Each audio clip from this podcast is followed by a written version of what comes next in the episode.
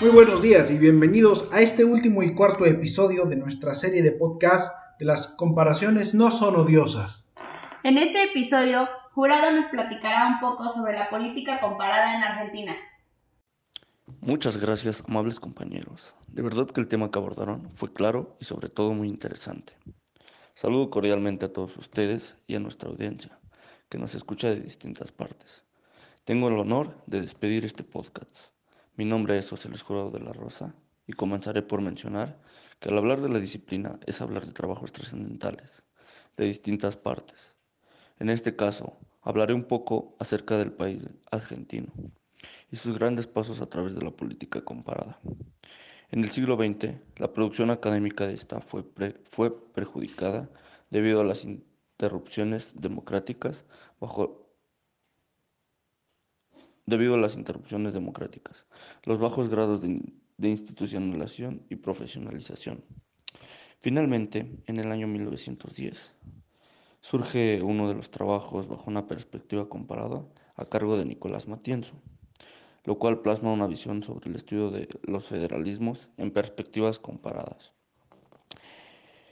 Y en este no solo se analiza a nivel subnacional en Argentina, sino también en países europeos, norteamericanos, como Canadá, Estados Unidos y en Australia. También recordemos que David Apter junta a investigadores argentinos, entre ellos Ditela, José Num y Carlos Streiser, y realizan el proyecto de política de la modernización, donde la atención fue prioritaria para Argentina.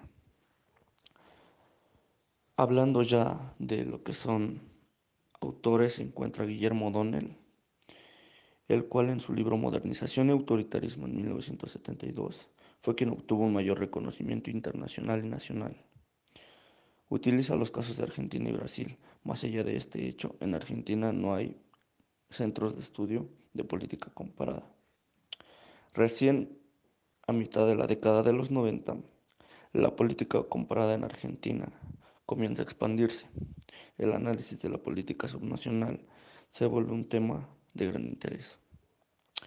Y pues a partir de la crisis política del 2001, el estudio de sistemas de partidos provinciales convierte en un elemento central para la comprensión de las alineaciones territoriales de los partidos de alcance nacional. Trabajos como el de Ernesto Calvo y Marcelo Escolar en 2004 es una de las obras más acabadas al respecto. También los sistemas electorales a nivel provincial ha sido una inquietud, algo relacionado con las reformas políticas subnacionales, sin duda alguna. La, dinámica del federalismo, la evaluación, la evaluación de la calidad de la democracia, por mencionar algunas, producto de la creciente institucionalización, podemos ver avances de organización en política comparada. Un ejemplo es que en cuatro congresos hubo un total de 802 ponencias, el cual el 11.2% fueron de política comparada, es decir, 90 de ellas. También de un total de 100% de las ponencias.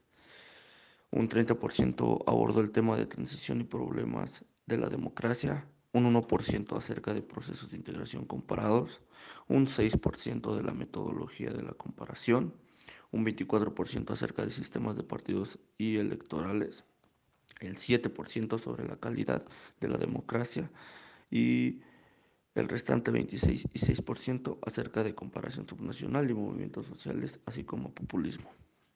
Es así como suena sumamente interesante, porque la política comparada en general adscribe una importancia proporcional en temas de discusión y publicaciones científicas, tanto como editoriales. Como conclusión, yo considero que el desarrollo de la ciencia política, tanto en Estados Unidos como en Europa, ha tenido un apoyo considerado de la política comparada, en, más que nada en la parte del proceso de institucionalización y profesionalización.